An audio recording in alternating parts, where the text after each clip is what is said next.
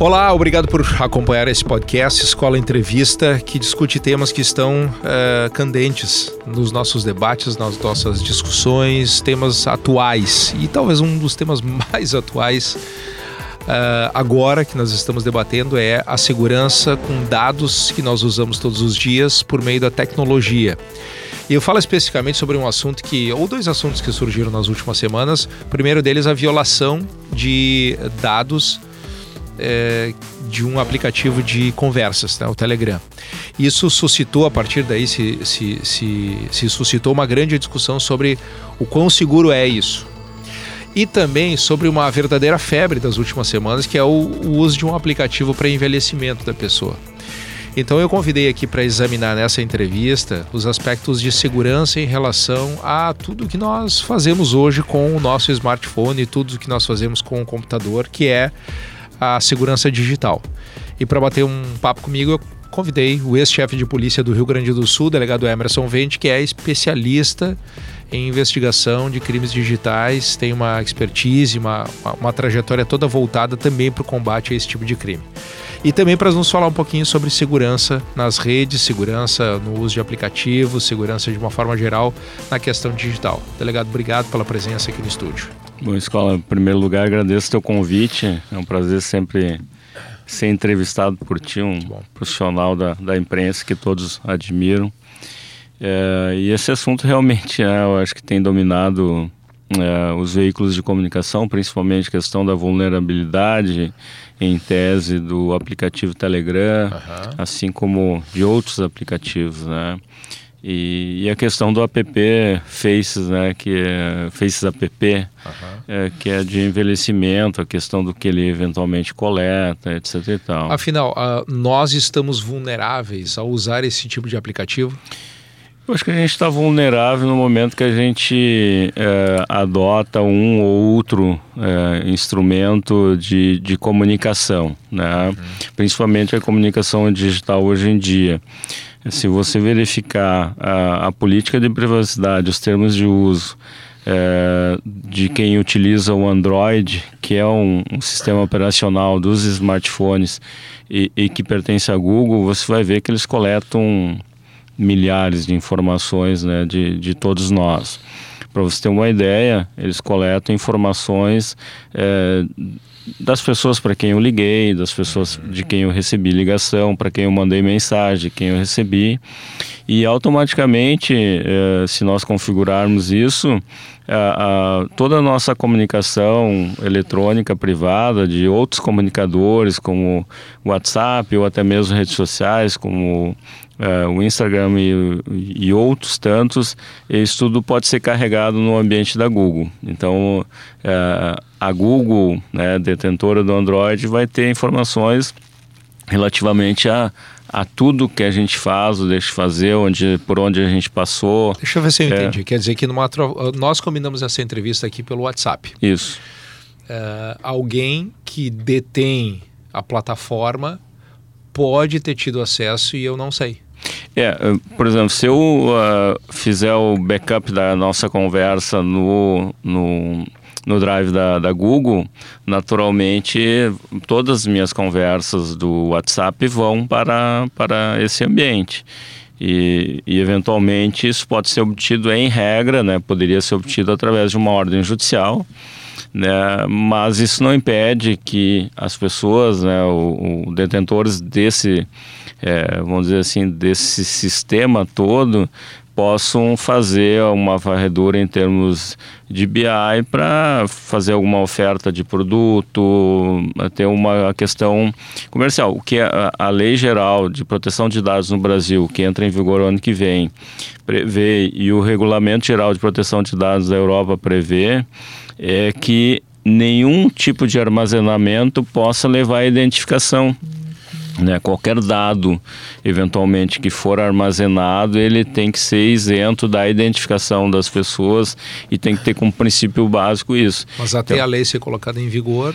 Em princípio, uh, as regras, né, elas são bastante rígidas, as multas também são é, são bastante grandes nesse sentido. Então, as empresas hoje no Brasil é, já procuram se adequar. E grandes empresas do mundo, né, como ofertam serviço na Europa, acabaram se adequando já ao Regulamento Geral de Proteção de Dados da Europa. E, de certa forma, isso vai atender, inclusive, a questão da Lei Geral de Proteção de Dados no Brasil, que tem umas, algumas outras peculiaridades. Mas quando vem alguns aplicativos, né, como esse de envelhecimento, o objetivo geralmente é, isso acaba virando uma febre, além de coletar dados, muitas vezes é até aprimorar alguma ferramenta né, que posteriormente vai ser ofertada em termos comerciais. Então, se você trabalha com a questão do rosto, naturalmente isso pode ser utilizado em um reconhecimento facial. Uh, e, uh, pensando, pensando aqui até em questão de oferta para uh, para empresas né, que trabalham com a questão de, é, de empresas farmacêuticas que trabalham com a questão de oferta de produtos para cosméticos, pra, cosméticos é, rejuven, é, rejuvenescimento, etc. e tal, justamente para trabalhar esse, esse contexto. Estou aqui fazendo algumas Sim. projeções, Sim, não, não né? hipotéticas, então, mas Uh, os aplicativos, em regra, hoje, quando eles são instalados ou na plataforma do Google Play ou até mesmo na plataforma da Apple, é, justamente para serem baixados, eles têm toda uma, toda uma informação do que, que a gente nunca lê, né? Que a gente nunca lê, né? Eu até pergunto para ti, para os nossos Não. ouvintes aqui, se porventura leram o que o WhatsApp coleta do, dos nossos celulares, né? O WhatsApp, por exemplo, ele, ele diz lá expressamente que ele tem possibilidade de acessar o nosso microfone, a nossa câmera de vídeo a qualquer momento. Ou seja, ele acessa, acessa nosso conteúdo de fotos também, justamente porque a gente permite isso. Qual é o erro mais grave que alguém pode cometer ao usar o WhatsApp, por exemplo? Eu já me peguei na tentação de passar os dados do meu cartão de crédito, por exemplo, pelo WhatsApp. Hum, não, acho que nunca, na verdade, nunca se deve fazer isso, a não ser que fosse. Não, não fiz, tá? A não ser que fosse para sua esposa. Isso. Né? É, para alguém que tenha realmente a confiança. Mas mesmo fazer... assim, e nesse caso era para minha esposa. É, o que, o, o, que você pode fazer assim é utilizar um aplicativo. É, por exemplo, tem o WhatsApp, tem o Telegram, hoje tem o Signal, por exemplo. Uhum. O Signal, ele, se você passar algum dado, ele não permite nem que a outra parte do outro lado dê o print ou seja, que ah, deu, é? deu um screenshot na, na, na, na mensagem para poder retransmitir isso. É, tem alguns aplicativos que são feitos com aquela possibilidade de apagar instantaneamente. A pessoa viu uma vez aquela imagem e apaga. E a gente fala isso até brincando na questão, vai mandar nudes, pelo menos manda de maneira segura, né, escola. É, ou seja, utiliza um aplicativo que, que vá, vá te dar uma proteção posterior que no momento que é, saiu da tua esfera de, de segurança, é, não tem mais limites da, da maldade é, humana é, essa, do outro essa lado. Essa é a né? questão, né? né? Tu pode, pode acontecer de tudo, né? Porque o, o tu, tu, toda, tu nunca sabe para onde, qual vai ser o destino. Não. Nunca sabe, assim, entre tu mandar e alguém receber, tem também tem uma cadeia ali, né? Que isso tem, pode ser quebrado. Tem, é. Em princípio, esses aplicativos, uma, uma boa parte deles, é, eles dizem que tem criptografia de ponta a ponta. Então, eventualmente, um processo de interceptação nesse meio do caminho seria. É, seria poderia ocorrer, mas a leitura seria praticamente impossível, né? Justamente pelas chaves criptográficas. Então existe de certa forma um cuidado. Mas o grande perigo está justamente na, na, forma como a gente até guarda as informações, a forma como a gente cadastra uma senha, uma contrassenha, o duplo fator de autenticação que hoje os aplicativos a maioria tem. O senhor recomenda sempre fazer sempre, isso? Sempre, sempre fazer isso. Inclusive a possibilidade de cadastrar no WhatsApp ou em outras aplicações um e-mail para poder retomar eventualmente uma conta, né? Tá.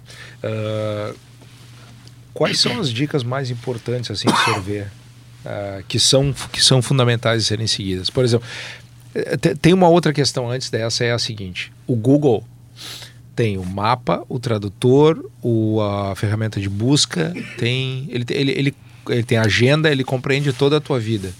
Mas fundamentalmente ele sabe quando tu, a tu, tu ativa a localização, ele sabe exatamente onde tu vai. Sim. Uma, o quão, quão arriscado é isso e, e, qual é a capacidade que ele tem de identificar exatamente quais são os teus hábitos, onde tu é. vai, o que tu faz, quanto tempo tu fica num lugar? Tu citaste, eu acho que cinco, né, cinco ferramentas do, do Google, mas se tu pensar que o Google tem o Chrome, bah. o Chrome é onde tu navega por todos os outros sites, então ele pode ter o teu aspecto comportamental em relação a isso. Então significa que se tu acessar o Facebook, ele vai saber que tipo de comportamento vai ter na, naquela rede social, qual é o tipo de site você visitou, se por exemplo visitou um site para comprar passagem aérea, quando você voltar em outro site, ele vai te ofertar justamente na, na propaganda do Google uh, um, um produto similar, aquilo muito próximo àquilo que você pesquisou. Então é justamente esse contexto. O Google tem pelo menos 40 serviços diferentes. Bah. Então é. O Google é... Dashboard, cada pessoa que tem uma conta no Google tem possibilidade de acessar a, a minha conta, né, a, a, sua conta. Então, google.com/dashboard, a gente tem possibilidade de ver o, tudo que o Google sabe da gente. Qual é a dica de segurança mais importante que o senhor, o senhor daria para alguém que passa o dia inteiro com isso aqui na mão, ó, telefone celular? Smartphone, no caso. Olha, hoje em dia eu, eu, costumo dizer assim, a pessoa tem que medir a questão do risco, né? Uhum. Justamente de utilização dessas, dessas aplicações. Então não tem como hoje quem trabalha, é, quem viaja não ter um, um smartphone, ó, alguma ferramenta de acesso à internet. Pela Anatel, nós temos hoje no Brasil, cada brasileiro tem 1,7 celulares, ou seja, cada brasileiro tem quase dois números de celular no Brasil.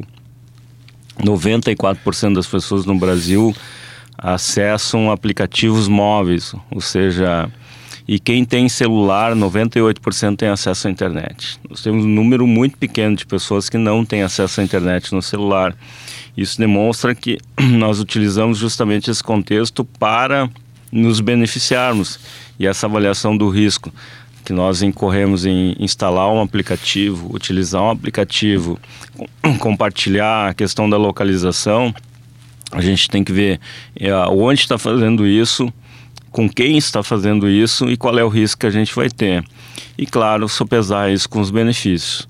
Né? Não tem como a gente fu fugir desse contexto, até porque infelizmente nada é de graça. Não existe almoço de graça no contexto da internet. Então, um aplicativo gratuito ele vai coletar alguma coisa de cada um de nós. Delegado Emerson Vente, muito obrigado pelos esclarecimentos e pela presença aqui no estúdio mais uma vez. Eu que agradeço o teu convite, sempre à disposição.